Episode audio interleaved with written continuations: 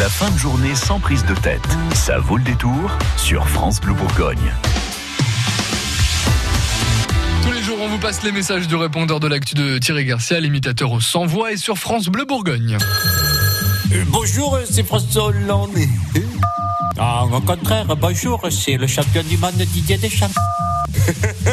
Répondeur de l'actu, j'écoute.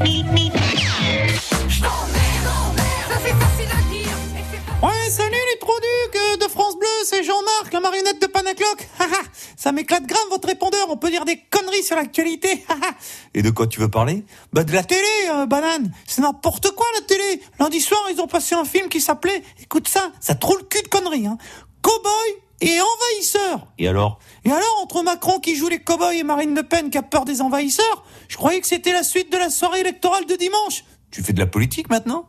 Ben bien sûr, écoute ça. Vu le résultat des européennes, Emmanuel Macron risque de nommer un gouvernement d'ouverture resserré. Et alors? Et alors, j'espère qu'il va pas prendre Dominique Strauss-Kahn. hein. Sinon, son ouverture resserrée, elle va pas le rester longtemps. Oh, Jean-Marc Bonjour le répondeur France Bleu, c'est Jacques Lang. Ce qui est chouette avec le printemps, c'est que c'est la période du bac et que comme j'ai été ministre de l'Éducation nationale, euh, pour l'occasion, on me ressort du formol. Youpi, youplaboum. Euh, Et comme en plus, cette année, contrairement à ce qu'annonçaient les sondages, il y a eu des surprises aux élections européennes, j'ai un conseil à donner aux bacheliers.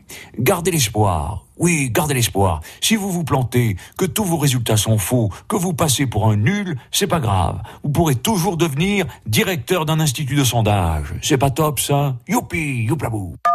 Ouais, salut, toi, c'est François Ruffin. T'as vu? Hier, il y a eu une manifestation du personnel de la fonction publique devant l'Assemblée nationale. Ça va bien faire chier Macron, ça tient. Le problème, euh, c'est que ça n'a pas duré assez longtemps. Ouais, bah oui, euh, ces salauds des forces antisociales, ils nous ont empêchés d'installer des machines à café sur le lieu de la protestation. Alors forcément, euh, les fonctionnaires, ils sont pas restés. Encore ratés. Merde Qui a le droit? Qui a le droit?